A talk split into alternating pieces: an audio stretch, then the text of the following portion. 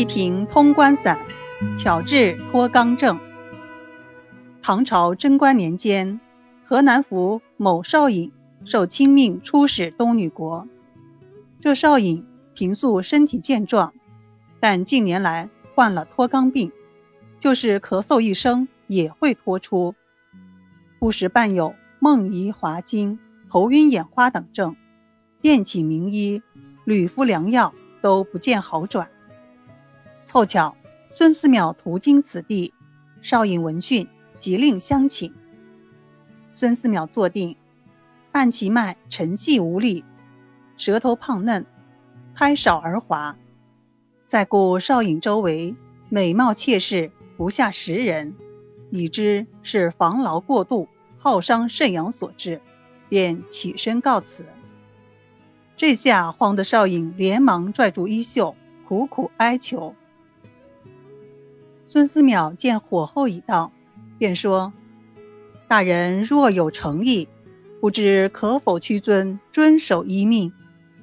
少尹连连答应。孙思邈遂令其千日内独居，不近女色。少尹羞涩答应。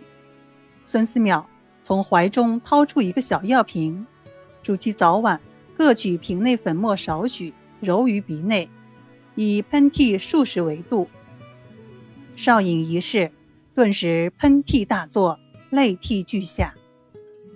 孙思邈笑道：“欲速则不达，每次只需少许药末揉入即可，否则喷嚏过多，恐贵体不支。”随后又让其取来少尹用过的药方，见多是补气生提之品，就顺手抽出一方。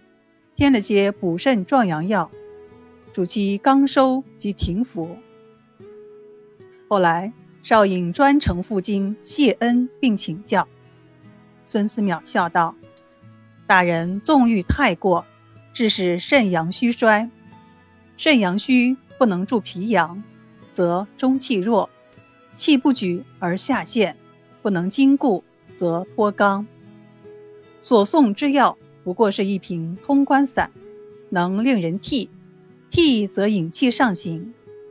加之大人千日不近女色，清心寡欲，更佐以补肾益气之品，如此三管齐下，在丸之症，岂有不愈之理？大人切记，病虽愈，亦须节欲养生。少尹频频点头。据说因其注意了养生之道竟活了一百多岁。